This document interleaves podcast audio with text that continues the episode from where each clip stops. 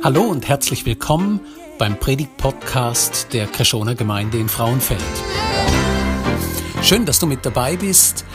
Wir wünschen dir jetzt eine gute Zeit und viel Inspiration für die kommende Woche.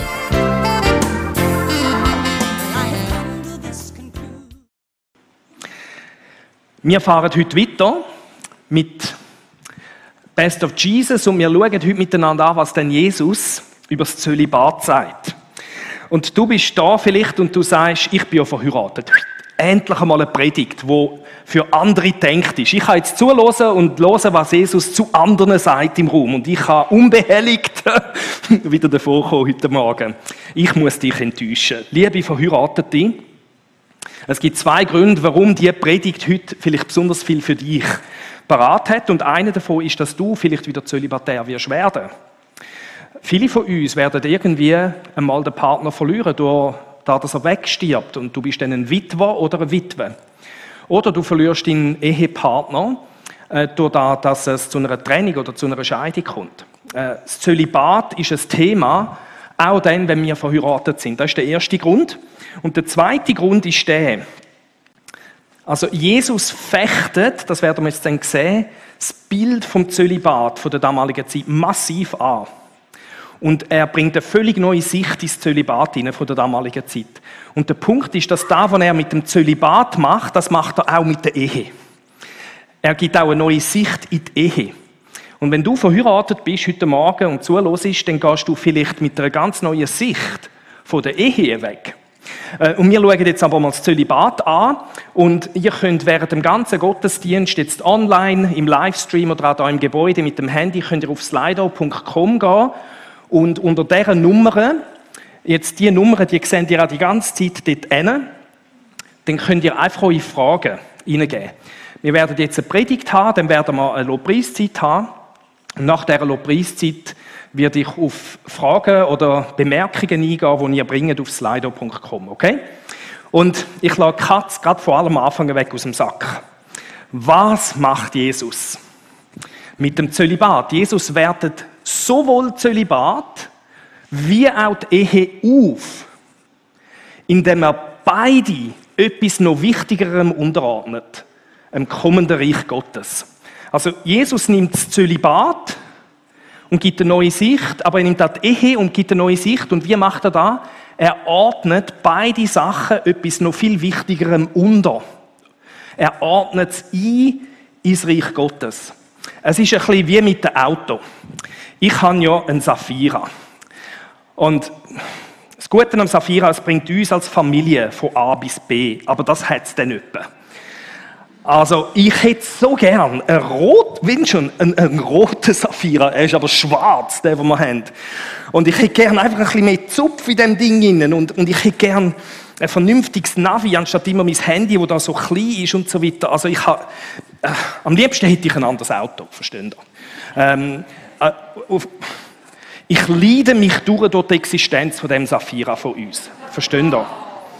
Und ja, wirklich, ihr könnt alle zusammen traurig sein mit mir. Es ist wirklich eben höchstens praktisch. Und, und ich denke, ah, es gibt so vieles, wie wir den Saphira könnten aufwerten oder? Und jetzt aber bist du vielleicht Single und du hast ein Single-Auto. Ich habe jetzt mal den Fiat Punto genommen, nicht wahr? Der ist wenigstens rot. Ähm, Jetzt, wenn du Single bist, hast du vielleicht auch einen Porsche in der Hütte, weil du dir kannst leisten. Den kann ich mir nicht einmal leisten, weil ich Kind habe. Und verstehen da? Aber nehmen wir an, du hast ein Single-Auto und, und, und er ist rot, aber das hat es Es ist ein Fiat, verstehen? Also, ja. Ähm, jetzt, wenn wir die beiden nebeneinander anheben, äh, da können wir jetzt anfangen zu streiten. Heiraten, Familie, Single sein, oder? Und wir können sagen, wir können beide ein bisschen rumbasteln. Aber das Allerbeste, was beiden Autos passieren ist was? Wenn sie in eine rechte Firma hineinkommt. In eine Firma, ein so ein Abzeichen hat auf dem Auto. In die Firma Ferrari. Und ich sage euch, also, ich meine, schaut mal das an. Also, da könntest du weinen vor Freude, wenn du so etwas siehst, oder? Und, und schau dir mal das an. Ich meine, ehrlich, und, und stellt euch mal vor, stellt euch mal vor, der Opel und der Fiat kämen die Firma Ferrari und sie würden ferrarisiert werden. Sie könnten den Ferrari-Motor über. Ah, mein, ah, da nennt ich mein, mein Safira gerade wieder. Verstehen da? Mit der richtigen Farbe, dem richtigen Chassis, dem richtigen Motor. Und, und du wirst den Punto vielleicht auch nehmen. Und äh, der Punkt ist, beide würden aufgewertet und einander gleichgesetzt, wenn sie in eine bessere Firma kämen. Und was Jesus mit der Ehe und mit dem Zölibat macht, ist quasi eine Ferrarisierung davon. Jesus wertet Zölibat und Ehe auf. Wie macht das? Indem er beide etwas noch Wichtigerem, noch Besserem unterordnet, dem kommenden Reich Gottes. Und das werden wir miteinander ein bisschen anschauen, wie er, wie er das macht. Und um das zu verstehen, müssen wir ein bisschen wissen, wie dann denkt worden ist über die Ehe. Und ich habe da den Rabbi Hillel, das ist ähm, der Rabbi der kurz, der, eigentlich der größte Einfluss hat auf Israel, kurz bevor Jesus gekommen ist. Äh, er ist der Schüler vom Rabbi Shammai. Und die haben viel geredet, auch über Sexualität und Ehe und auch über Ehescheidung. Wir haben das als Gemeinde mal angeschaut vor ein paar Jahren. Und der Rabbi Hillel, er hat eigentlich eine Liberalisierung von, der Scheidungspraxis eingeführt. Er hat gesagt, im Unterschied zu seinem Lehrer, dem Rabbi Shammai, der Rabbi Shammai hat gesagt, es gibt Scheidung, aber in sehr wenigen Fällen. Und der Rabbi Hillel ist gekommen und hat gesagt, weißt du was, also wenn deine Frau Suppe versalzt hat, das ist ein berechtigter Grund für eine Scheidung. Wenn deine Frau dir nicht mehr gefällt, wenn irgendwie, wenn es grau wird oder ein bisschen Runzeln kommt, weißt du was, das ist ein berechtigter Grund für eine Scheidung. Er hat eine Liberalisierung von der Scheidungspraxis eingeführt und durch das, man muss sagen, eine Verbilligung, eine Abwertung von der Ehe eingeführt. Und ähm, gleichzeitig haben wir im Judentum die Idee gehabt, alle sind eigentlich verheiratet. Zölibat gibt es eigentlich gar nicht. Zölibat ist eher so, also du bist einfach noch nicht verheiratet. Verstehen ihr? Nicht verheiratet sein heisst noch nicht verheiratet sein. Und ähm, ja, jetzt kannst du dort äh, noch irgendwie den Alarm abstellen. He? Ja, den musst du abstellen. Einfach hinten den Stecker rausziehen. Geht euch nicht an online. Genau, vielen Dank. Also, nicht verheiratet sein heisst einfach noch nicht verheiratet sein.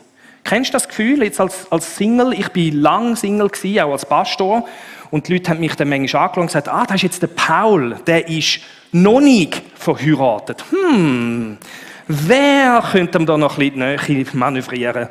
Äh, das Zölibat ist ein, in dieser Sicht ein Warteraum auf die Ehe. Und der Joe, wo die einen von uns schon gut kennen von dieser Gemeinde, da ist ein homoerotisch empfindender Mann, der zölibatär lebt. Er schreibt in seinem Buch, das Zölibat ist ein vorübergehendes Problem, das glücklicherweise von der Ehe gelöst wird. Man bringt uns bei, wie wir bis zur Hochzeit überleben.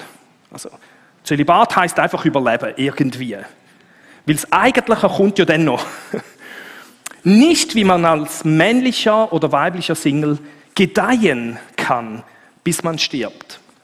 Und das ist schon ein Gefühl jetzt beim Zölibat und du denkst und überleg dir mal, wie du über Single sein denkst. Du denkst vielleicht auch, eigentlich bin ich einfach noch nicht verheiratet. Es gibt Sachen, die mache ich nicht, weil die will ich dann mit meinem Ehepartner machen. Und an dem ist ja auch nicht immer nur etwas falsch. Aber das grundsätzliche Bild ist, das Zölibat ist ein Warteraum auf etwas anderes, nämlich auf die Ehe. Und wenn die Ehe kommt, ist alles gut. Okay, dann sind all die Probleme gelöst. Und Jesus bezieht sich jetzt im Matthäus Kapitel 19, Vers 1 bis 12, das ist ganz ein wichtiger Text, bezieht er sich sowohl auf die Ehe wie auch aufs Zölibat. Wir haben im Judentum zu selber Zeit in vielen Teilen, nicht überall, aber haben wir eigentlich eine rechte Abwertung von Zölibat und Ehe. Und Jesus, und das äh, schauen wir jetzt nicht genau an, das haben wir ein anderes Mal angeschaut, Jesus wertet die Ehe auf, indem er sagt, nein, nein, nein, nein. Es gibt Scheidung, aber nur in ganz wenigen Fällen. Zum Beispiel, wenn der Ehepartner wirklich äh, sexuell fremdgegangen ist. Das ist da, wo er dort sagt. Und im Judentum hat man einen Scheidungsbrief gehabt und in allen Scheidungsbriefen ist festgehalten worden, nach einer Scheidung bist du frei zu heiraten, wen du möchtest. Also es ist, das Wiederverheiraten ist immer mitdenkt gewesen, darum tut das Judentum und meiner Meinung nach auch die Bibel redet vor allem darum, wenn ist eine Scheidung berechtigt, nicht kann man wieder verheiraten kann man wieder heiraten. Wieder heiraten kann man, hat man. Sogar im Römischen Reich hast, du müssen, wenn du in einem bestimmten Alter, im heiratsfähigen Alter bist und dein Mann ist gestorben oder deine Frau, hast du innerhalb von anderthalb bis zwei Jahren wieder müssen heiraten. Du hast nicht dürfen Witwer bleiben oder Witwe. Und im Judentum ist klar gewesen, man ist verheiratet. Darum, was, was die Juden debattieren, ist nicht, kann man wieder heiraten, das war klar gewesen, sondern, wenn gibt es eine berechtigte Scheidung. Und Jesus sagt, es gibt berechtigte Scheidungen, aber wir verkaufen doch bitte schön die Ehe nicht so billig. Und wenn dir deine Frau oder dein Mann nicht gefällt, kannst du nicht einfach eine Scheidung einreichen. Nein, es müssen relativ massive über Übertretungen vom Ehebund stattfinden, dass eine Scheidung berechtigt ist. Also Jesus wertet die Ehe auf und er macht das dort mit der Begründung, dass er sagt, von Anfang an ist es so denkt von Gott her.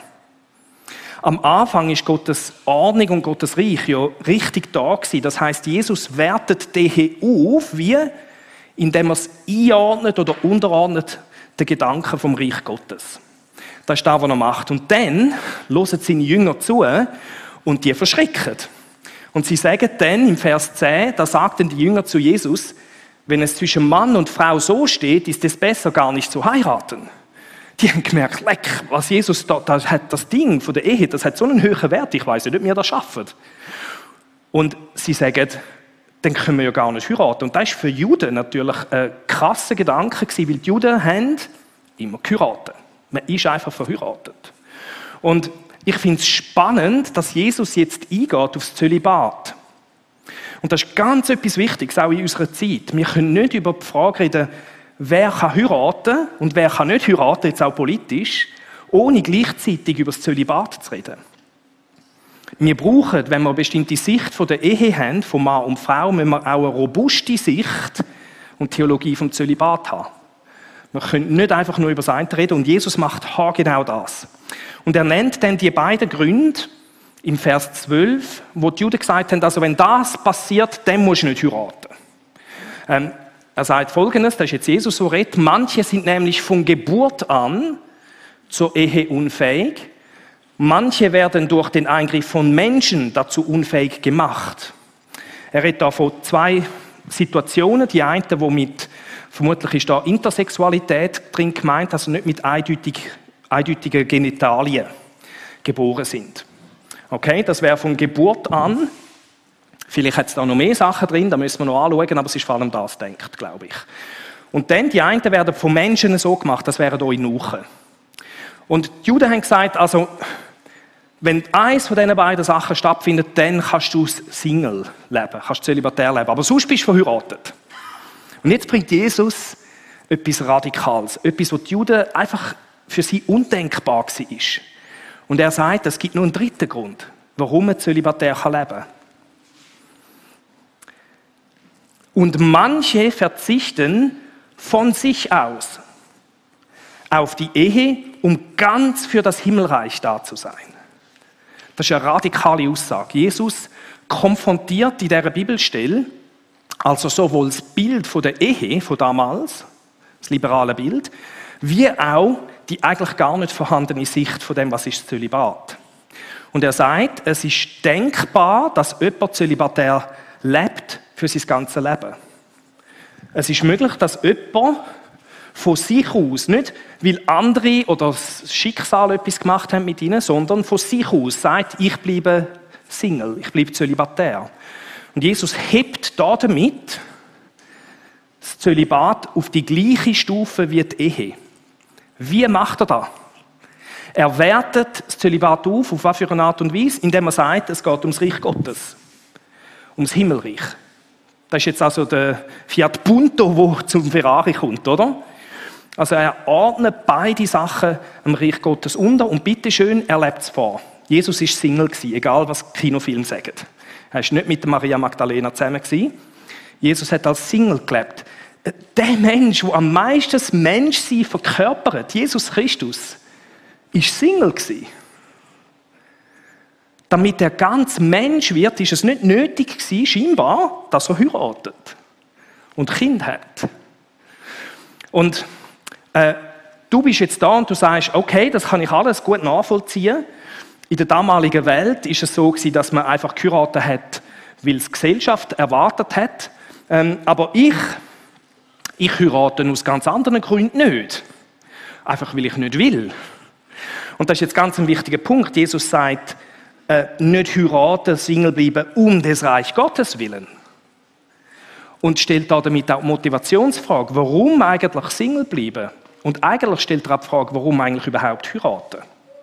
Und da ist wichtig, dass wir das anschauen. Die traditionellen Kulturen, wo jetzt Jesus drinnen war, hat man geheiratet für die anderen. Also das heißt, du bist erst dann jemand gewesen, wenn du verheiratet bist. Und wenn du eigentlich noch Kind hast. Wenn du kein Kind hast, bist du so halbwert gewesen. Und wenn du nicht verheiratet bist, bist du eigentlich niemand gewesen. Dann, dann stimmt etwas nicht bei dir. Dann bist du ein Freak, bist ein Versager, eigentlich. Kennst du die Gedanken bei dir? Die traditionelle Sicht, wo einfach sagt, man, man heiratet, weil es erwartet ist von der Gesellschaft, so, die ist vielleicht auch bei dir drin, je nachdem, wo du kulturell auch herkommst. Äh, das ist das, was wir da haben. Und dann haben wir aber bei unserer westlichen Welt eine völlig andere Sicht. In der westlichen Kultur tun wir heiraten und Single sein für uns selber.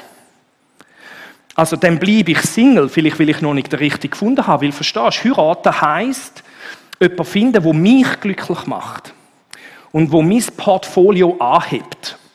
Also, und da muss natürlich jemand ein bisschen intelligenter dorthin, idealerweise vielleicht ein, fast ein Astronaut, oder?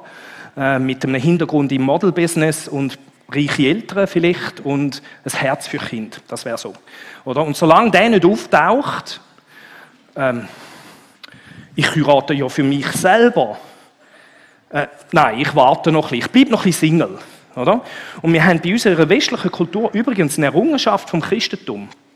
Es ist das Christentum, das in der westlichen Kultur Single sein lebbar gemacht hat und also eine echte Variante. Aber wir leben Single sein aus völlig anderen Gründen in unserer Kultur. Und das ist ganz wichtig, jetzt wenn du da bist und du, du bemitleidest dich, weil du noch nicht verheiratet bist und noch nicht wirklich einen Status hast in der Gesellschaft und du sagst dir selber, ich bin, ein bisschen, ich bin ein, ein Loser. Ich bin noch nicht verheiratet. Was machst du denn? Dann kapitulierst du im Grunde genommen vor einem Götz von der traditionellen Kultur. Nämlich dein Umfeld, die anderen. Und wenn du da bist und du sagst, ja, ich bin, ich, ich bin immer noch nicht ganz glücklich und darum heirate ich nicht oder, oder ich heirate, ich heirate zum glücklich werden Jetzt da ist grundsätzlich nicht einfach nur alles falsch, aber wenn du sagst, ich habe jetzt geheiratet, damit ich glücklich werde, damit mein Ehepartner mich happy macht im Leben, oder wenn du da noch vermisst, dann bügst du deine Knie und kapitulierst du vor dem Götz von der westlichen Kultur. Und du sagst, ich, ich heirate nicht einfach, weil es um mich selber geht. Und in beiden Fällen bügst du deine Knie vor, vor etwas anderem. Und der Punkt ist, wenn das deine Empfindungen sind über Ehe oder Zölibat, dann hast du Jesus noch nicht auf der Ebene der Weltanschauung kennengelernt. Dann hast du Jesus noch nicht ins Innerste von deinem Denken aufgenommen. Eigentlich bist du ein Heid, wo über Single sein und über das Zölibat und über Ehe nachdenkt. Und ein ganz spannender Mann für mich in meiner Entwicklung ist der Paul Heber. Der ist ein äh, missionarischer Anthropolog. Das erkläre ich vielleicht ein anderes Mal. Aber er hat sich befasst mit Kulturen, wo Leute zum Glauben kommen, zum Beispiel aus dem Buddhismus raus. Und er hat festgestellt, ähm, man kommt aus, einem, aus, einer östlichen Religion zum Glauben zum Beispiel oder durch eine animistische Religion und man lernt den Glauben nur oberflächlich kennen. Es gibt keine innere, tiefe Verwandlung. Und ich bringe euch ein Zitat von seinem Buch, wo erschienen ist, erst, glaube ich, nachdem er gestorben ist. Bekehrung beinhaltet veränderte Glaubensinhalte. Also zum Beispiel, Jesus hat etwas Wichtiges gemacht am Kreuz für mich, so ganz grob. Und verändertes Verhalten. Ich verhalte mich christlich. Aber wenn die Weltanschauung unverändert bleibt, folgt die Person lediglich einem Heidentum, das etwas christlich aussieht. Und das hat tiefe Bedeutung für uns. Ich bringe es jetzt so ein in einer Grafik. Also wir haben da zum Beispiel ein verändertes Verhalten. Zum Beispiel, lang hat man einfach geheiratet bei uns in der westlichen Welt, oder?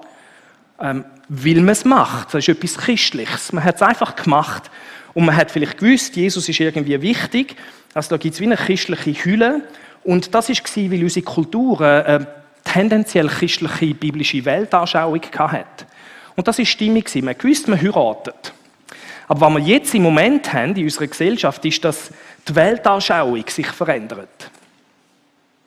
Und plötzlich ist Ehe einfach noch so, ja, warum denn eigentlich? Und da innen haben wir einen Wert, der heißt Sexualität leben ist gut, solange es einvernehmlich ist zwischen erwachsenen Menschen. Das ist der wichtigste, höchste ethische Wert. Und dann ist plötzlich, wieso denn eigentlich noch heiraten? Ja, warum denn nicht mehrere und so weiter? Und Ehe kommt eine völlig neue Definition über. Oder man schafft Ehe ab. Und wir haben all die Entwicklungen haben wir. Und bei einem Menschen, der in einer Kultur lebt, wo eigentlich jetzt nicht mehr so eine christliche Weltanschauung hat, und das sind wir alle bald oder sind es schon, dann gibt es große Spannungen zwischen dem Wert von unserer Kultur, wo wir aufnehmen, und so der christlichen Hülle, wo wir noch haben. Und wenn wir jetzt an die Fragen angehen von Ehe und Zölibat, ähm, muss man sagen, wir sind da zum Teil einfach wie verfallen einer nicht biblischen Sicht von dieser ganzen Sache. Und was wir sehen, ist, dass in beiden Fällen eine Abwertung stattfindet. Sowohl vom Zölibat als auch von der Ehe. In beiden Denksystemen. Und Jesus würde kommen, wenn er mit dir reden würde und würde sagen, du musst mich in der Tiefe an mich, äh, mich an dich anlassen. In der Tiefe der Weltanschauung. Und Jesus Christus sagt, heiraten und Single sein, und das ist jetzt ganz wichtig, sind letztlich nicht ein Selbstzweck, sondern sind fürs Reich Gottes. Wir tun sowohl das Zölibat wie auch die Ehe einfügen bei Ferrari. Oder? Und das verwandelt beide und wertet beides wieder auf. Wir haben bei Jesus die höchste Sicht von der Ehe und auch die höchste Sicht vom Zölibat. Aber die beiden Sachen sind etwas Größerem, etwas viel Wichtigerem untergeordnet, nämlich dem kommenden Reich Gottes, wo eine neue Familie schafft. Jemand, der das besonders gut zum Ausdruck gebracht hat, ist der Stan Hauerwas. Er hat ein paar super Artikel geschrieben, wo zusammenfassend also die Lehre von der Bibel und vom Neuen Testament bringt. Und er sagt in dem einen Buch, Ehe, Familie, dem ein Kind dazukommen, und Zölibat sind Berufungen, die dem Aufbau einer anderen geistlichen Gemeinschaft dienen. Und genau das sehen wir bei Jesus. Und jetzt merke doch ein bisschen, du wirst auch mit einem anderen Bild von der Ehe rauslaufen, außer du protestierst gegen alles, was du da hörst. Okay? Ähm, Jesus ist unterwegs und dann kommt seine Familie, seine biologische Familie werden, kommen zu ihm und man sagt ihm, du, deine Mami und deine Geschwister, die wollen dich sehen. Und was sagt er denn? Jesus fragt jetzt zurück, wer ist meine Mutter und wer sind meine Geschwister? Und was macht er denn? Dann zeigte er auf seine Jünger. Das hier sind meine Mutter und meine Geschwister. Das ist eine krasse Aussage. Jetzt, Jesus hat auch den Wert der biologischen Familie hochgehalten. Am Kreuz sagt er, am einen von seinen Jüngern, schau meiner Mutter. Also er schafft die Ehe und Familie nicht ab, sondern was macht er? Er ordnet dem Ganzen, das, äh, also das Zölibat und Ehe ordnet er am kommenden Reich Gottes und der Schaffung von einer neuen Gemeinschaft, einer neuen Familie zu. Was wir da sehen bei Jesus und auch im Neuen Testament ist ein ausgereiftes Verständnis vom kommenden Reich Gottes. Also, das Alte, die alte Welt ist noch da, aber die neue Welt Gottes ist am Kommen und es gibt so wie eine Überlappung. Wir sind in einer Zeit, wo sich beides überschneiden tut und wir haben noch Sachen von der alten Welt und da gehört Ehe übrigens dazu. Und wir haben aber schon die neue Welt, die am Kommen ist. Und die biblischen Autoren und Jesus, die, die schaffen mit der Zweispurigkeit von der Zeit, in der wir drinstehen. Und ähm, Jesus sagt zum Beispiel in Matthäus 22, nach der Auferstehung heiraten die Menschen nicht mehr, sondern sind wie die Engel im Himmel. Jetzt für die einen davon ist das vielleicht eine Entlastung, sagst du, endlich vorbei, oder? Und andere sagen, oh, ich habe so eine positive Eheerfahrung, ich will, dass das bis in Ewigkeit weitergeht. Jesus sagt, der ist ein Provisorium, der ist auch ein Warteraum. Das Zölibat ist ein Warteraum auf den Himmel, nicht auf den hier. Und der ist auch ein Warteraum auf den Himmel. Das ist krass, was da kommt. Und wir haben am Schluss der Zeit haben wir ein Bild in der Offenbarung, lasst uns jubeln vor Freude und ihm, Gott, die Ehre geben, denn jetzt wird die Hochzeit des Lammes gefeiert. Seine Braut, wer ist Brut? Das ist gemeint, das ist die neue Familie. Seine Braut hat sich für das Fest bereit gemacht. Und was wir da sehen, ist die ausgereifte Reich Gottes Theologie, wo Elemente vom Alter noch da sind, aber die Elemente werden alle im Licht von dem, was noch kommt, verstanden und neu organisiert und werden dort da spannenderweise aufgewertet und nicht abgewertet. Und als Beispiel ist der Paulus, den muss ich einfach bringen. Paulus hat auch zölibatär gelebt, hat ein bisschen gewusst, was er redet. Ganz spannende Vers da. Ich lese es euch mal ein bisschen vor. Ähm, er sagt da, wenn du eine Frau hast, dann löse die Ehe nicht auf. Wenn du keine Frau hast, dann heirate nicht. Solltest du aber heiraten, so ist das keine Sünde. Und wir denken, vielleicht hat er einen schlechten Tag, der Paulus. Ist er gerade ein bisschen frustriert so mit seinem Zölibat, äh, zölibatären Leben? Oder was ist da los? Spuckt er denn? Weil an anderen Orten redet er sehr hoch von der Ehe. Als ein Bild von dem, was noch kommt. Als ein Bild der Liebe zwischen Christus und der Gemeinde. Und da sagt er, wenn, wenn du heiratest, begehst du keine Sünde. also ich würde nie von dem Text predigen an einer Hochzeit von euch, oder? Verstehen ihr? Das ist, ein bisschen, das ist ein bisschen deprimierend, oder? Du bist verheiratet, ja, dann sündigst du nicht. Nein, der Punkt ist, er, er will die Erwartungen klären, die wir haben gegenüber unserem Zölibat und gegenüber unserer Ehe. Und er redet dann von dem. Auch wenn du eine junge Frau, äh, auch wenn eine junge Frau heiratet, ist das keine Sünde. Allerdings würde ich euch gerne die zusätzlichen Belastungen ersparen, die mit einer Ehe verbunden sind. Jetzt vermutlich ist der Paulus verheiratet gewesen und er gewusst, von wann er redet. Wieso lachen die so wie so etwas? Es sind alle Verheirateten, die am Lachen sind. He? Der Paulus sagt, musst nicht heiraten, ist besser, wenn du nicht heiratest. Und warum hat er nicht wieder geheiratet? Ich vermute, er hat gewusst, was Jesus gesagt hat. Und zieht das voll weiter. Das sage ich aber, liebe Brüder, die Zeit ist kurz. Das ist eine endzeitliche Aussage im Neuen Testament. Wir sehen da, da wird das kommende Reich Gottes mit hineingenommen im Verstehen, was Ehe und Zölibat ist. Und dann sagt er, auch sollen die, die Frauen haben, sein, als hätten sie keine und die weinen, als weinten sie nicht. Also das heißt, wenn du verheiratet bist, musst du dich nicht zu fest jetzt verlassen darauf, dass das Glück von deinem Leben wird sein. Oder? Und wenn du am Brüllen bist, weil du noch keine Ehe hast, dann brüll nicht so, weil die Ehe ist nicht deine Erfüllung. Die ultimative Erfüllung, die kommt erst im kommenden Reich Gottes, wenn Jesus wieder da ist. Äh, und wir müssen unsere Erwartungen richtig justieren gegenüber unserem Zivilstand. Und die sich freuen, als freuten sie sich nicht, oder? Wenn du denkst, yes, jetzt bin ich endlich verheiratet, jetzt bin ich jemand. Und jetzt werde ich happy im Leben.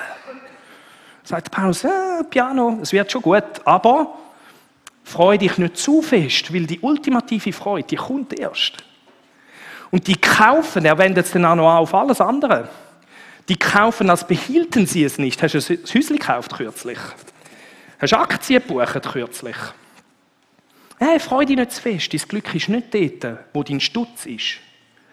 Dein wahre Glück ist an einem anderen Ort. Der Paulus tut Wohlstand einordnen bei Ferrari. Er tut Wohlstand verstehen im Licht vom kommenden Reich Gottes.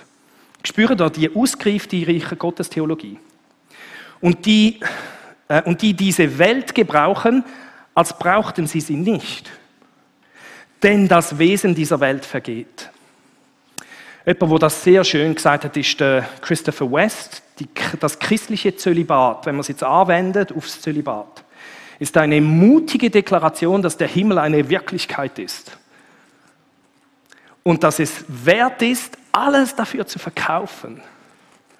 Merkst du, dass da sind wir weit davon entfernt. Ich habe einfach noch nicht den Partner gefunden, der mich glücklich macht. Darum bin ich noch Single. Weit davon entfernt. Und die Ehe müsstest du auch so nehmen, wie er es jetzt aufs Zölibat angewendet hat.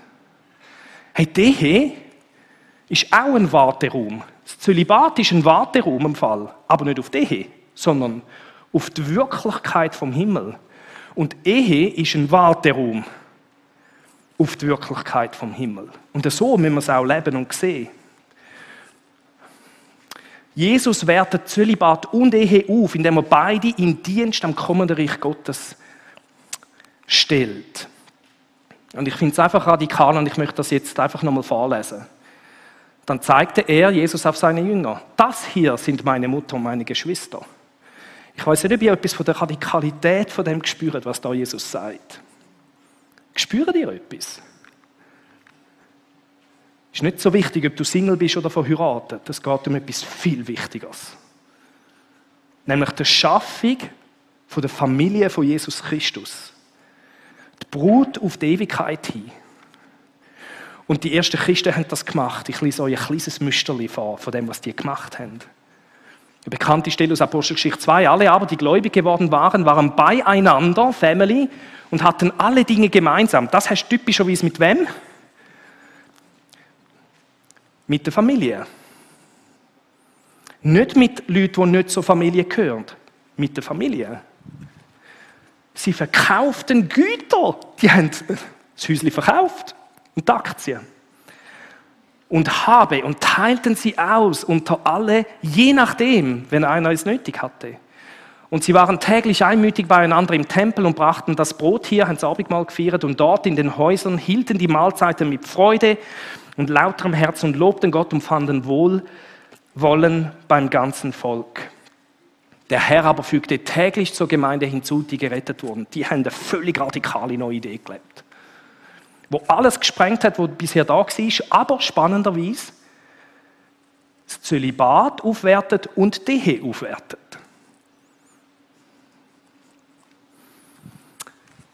Jesus sagt, manche verzichten von sich aus auf die Ehe, um ganz für das Himmelreich da zu sein. Und mir ist es ganz, ganz wichtig, dass wir die Sicht vom Zölibat haben und gleichzeitig auch Jesus Sicht von der Ehe. Und das Ganze wird nur für dich funktionieren, wenn es ganz neu zur Liebe kommt zwischen dir und Jesus. Hey, wenn du das Glück in dem Leben suchst, in der Ehe, im Zölibat, in der Selbsterfüllung, in dem, was die anderen um dich herum meinen, dann wirst du einfach nicht wirklich verstehen, um was es geht da. Das Ganze kannst du nur anfangen, leben und auch den nötigen Preis zahlen. Auch das Heiraten hat seinen Preis. Das Zölibat hat seinen Preis. Wirst du nur können, wenn es zur Liebe kommt zwischen dir und Jesus. Und äh, das ist wunderbar zum Ausdruck gebracht da. 1. Johannes wir haben erkannt, dass Gott uns liebt und haben dieser Liebe unser ganzes Vertrauen geschenkt. Wenn du nicht glaubst, dass der Himmel wahr ist, wenn du nicht glaubst, dass Jesus dich liebt, wenn es nicht zur emotional nachempfundenen Beziehung und Liebe gekommen ist zwischen dir und Jesus, dann wird das Ganze nur ein Süßholzraspel sein für dich. Dann sagst du, dann kannst du das Ding in eine Ziege stecken und rauchen. Aber wenn es zur Liebe kommt zwischen dir und Jesus, dann, dann kannst du anfangen, die Aufwertung von deinem Zivilstand erleben und kannst dein Zölibat in Dienst von dem neuen Reich, das kommt, stellen und kannst deine Ehe in Dienst von dem Reich, das kommt, stellen. Und wir möchten jetzt reingehen in die Lobpreiszeit nochmal und möchten mit dem gleichen Lied, das wir am Anfang gesungen haben oder gehört haben, möchten wir Begegnung mit Jesus suchen ich habe noch nie eine Liebe wie die deine gefunden, werden wir hören oder singen. Und du bist eingeladen, jetzt in dieser Zeit einfach ähm, Begegnung mit Jesus zu suchen und dich zu fragen, glaube ich daran, dass das Zeug wirklich ist? Liebt er mich? Kommt das wirklich? Wie denke ich über mein Zölibat? Wie denke ich aber auch über meine Ehe? Was sind meine Motive zu heiraten? Muss ich vielleicht meine Ehe neu denken? Muss ich mein Zölibat neu denken? Und ihr könnt in dieser Zeit auch jederzeit äh, unter Slide eure Fragen bringen, eure Bemerkungen und wir werden die nachher anschauen. Aber jetzt möchten wir auch ganz bewusst eine Zeit suchen von der Begegnung mit Jesus in diesen Liedern.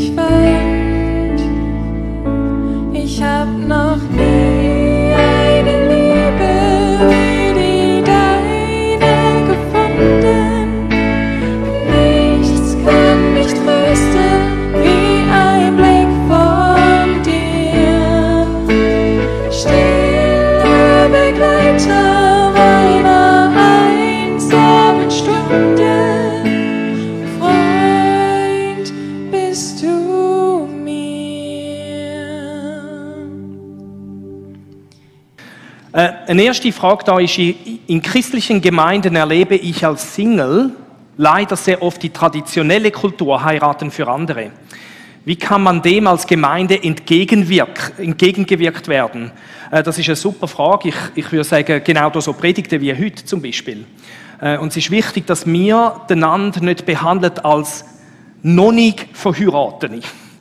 Äh, das wäre, glaube ich, das Entscheidende. Es fängt wirklich bei den Einstellungsfragen an. Das beantwortet jetzt nicht alles, was man da könnte sagen dazu, aber ich glaube, die innere Haltung, die muss sich ändern. Das ist entscheidend. Ohne da wird alles wieder einfach eine Kosmetik sein.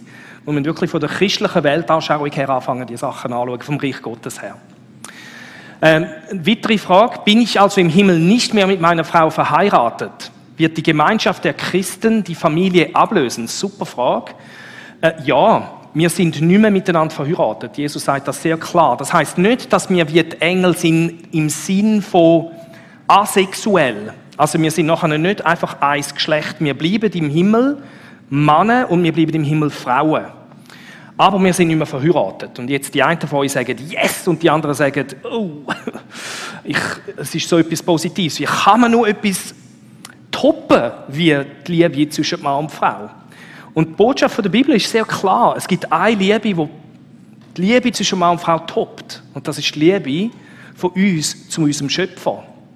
Wir der Gott, der ist so schön, so herrlich, so majestätisch, so wunderbar und so heilig. Wir werden einfach hineingesogen werden in die Liebe und die Schönheit, wo er uns gegenüber lebt in der Ewigkeit.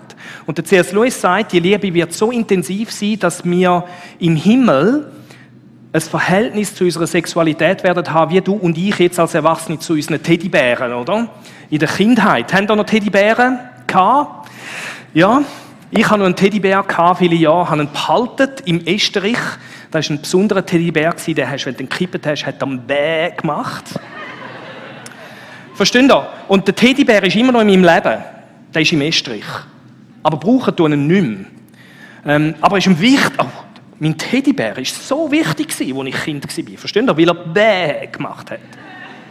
Und, und es ist ein bisschen ähnlich mit der Sexualität, sagt C.S. Lewis, in der Ewigkeit wird Sexualität nach wie vor ein Teil sein von uns im Sinn, dass wir Mann, Frau sind, aber es wird überstrahlt durch so viel, so viel größere, schönere, herrliche Liebe äh, wo wir werden erfahren. Und ungefähr so ähm, verstand ich das da. Darum, wenn wir nicht traurig sind, die kennen wir einfach noch nicht. Und darum, wenn wir im Vertrauen auf Jesus in der jetzigen Zeit stehen und das so anschauen. Und ich würde wirklich sagen, das stimmt. Die Gemeinschaft der Christen wird die Familie ablösen. Das ist tatsächlich so. So verstand ich wenigstens das Neue Testament. Und da, liebe Freunde, ist radikal. Und etwas von dem Neuen muss jetzt schon anfangen bei uns spielen. Oder? Gut. Äh, weitere Frage. Welche Tipps gibt die Gemeinde den Singles, besonders Langjährigen, zum Thema Sexualität? Wie soll man damit im zölibatären Warteraum umgehen? Ja, die gleiche Frage könnte man auch bei der Ehe stellen, übrigens.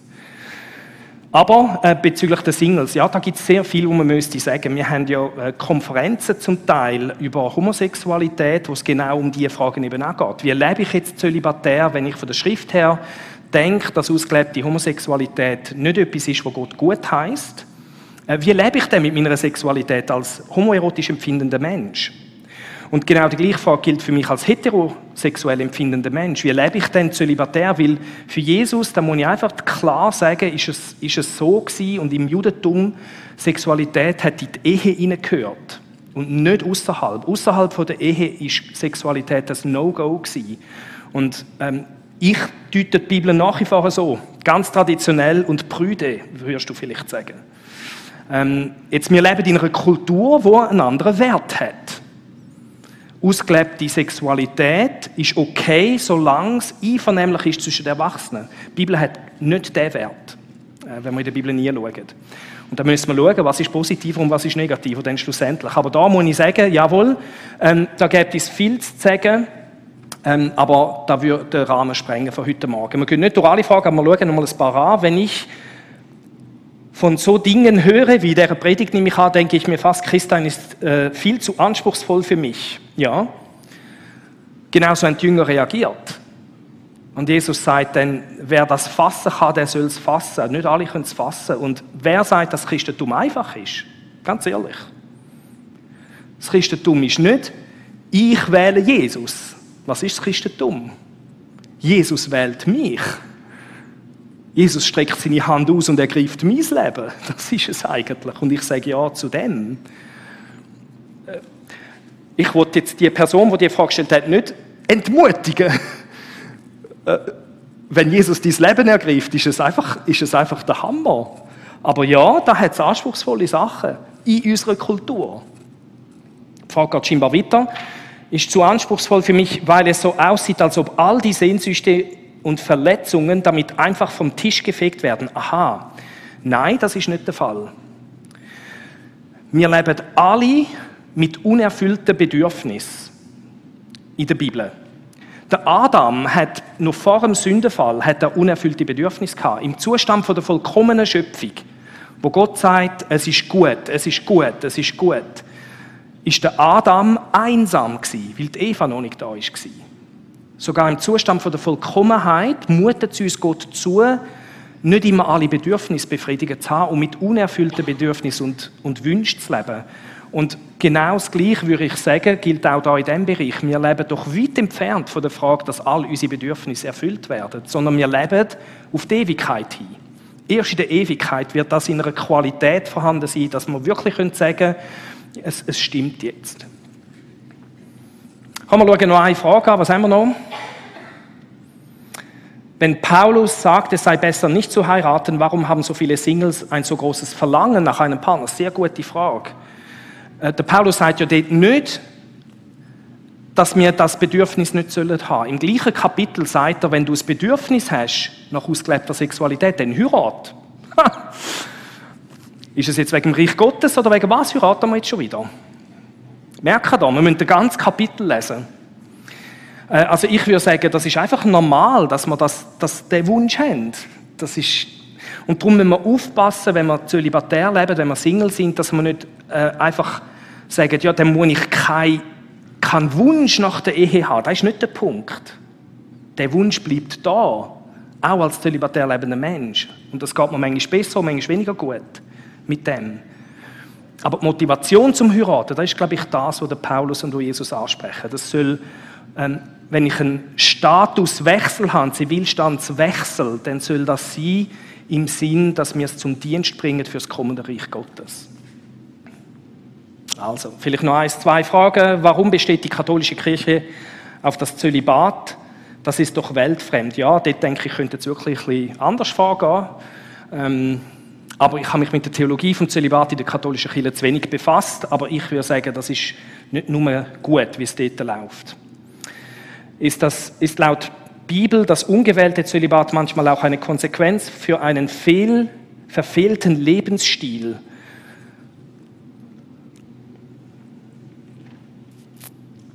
Da würde ich jetzt gerne noch mehr hören, was, was der Gedanke ist dahinter.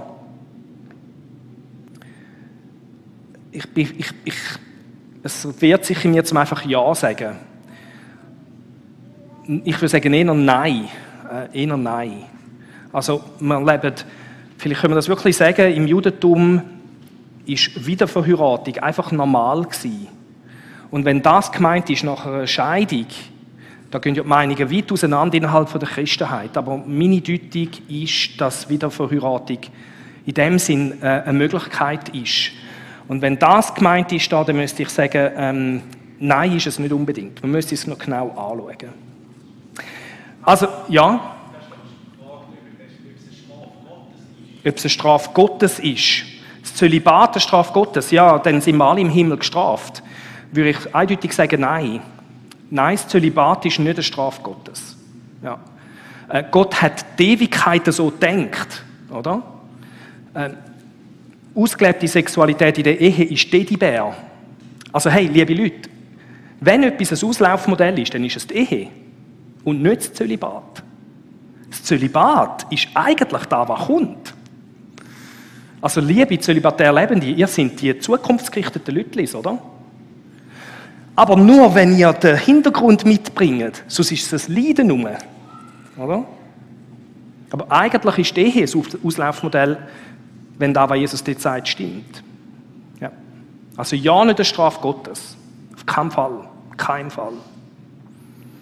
Du siehst es vielleicht als eine Strafe Gottes an, weil du keinen Ehepartner findest. Aber dann musst du eben nochmal neu anfangen zu denken über Ehe und Zölibat. Ich glaube, wir lassen es mal da stehen. Jesus Christus, du hast etwas in die Welt hineingebracht, wo revolutionär war. Und du lädst uns ein, unser gesamtes Leben, nicht nur unseren Zivilstand, sondern alles, was zu uns gehört, anfangen neu zu denken im Licht von deinem Reich und deiner Art mit dieser Welt. Und so bitten wir dich um dein Segen. Wir haben jetzt vieles gehört, wo vielleicht ja, auch aufwühlend war, wo wir vielleicht als schwierig empfunden haben oder vielleicht eben gerade auch als befreiend. Als endlich gibt es Sauerstoff für mich. Und wir bitten dich, nebst allen praktischen und mentalen Fragen, die da sind, allem voran, dass du uns segnest mit einer Begegnung mit dir, wo die Qualität hat, dass es zur Liebe kommt zwischen uns und dir. Wir bitten dich, weil wir können es wie nicht auf Knopfdruck produzieren. Erbarm du dich über uns und ergreif du unser Leben. Schenk, dass es zu dieser intensiven Liebe darf kommen zwischen uns und dir, so dass wir wirklich anfangen, unser gesamtes Leben zu reorientieren um deine Art herum und aus der Beziehung mit dir raus. Segne du uns in dieser Art und Weise. Und schenke uns eine gute Ferienwoche. Wir bitten dich für die, die Ferien haben und für die, die arbeiten müssen, auch eine gute Arbeitswoche. Amen.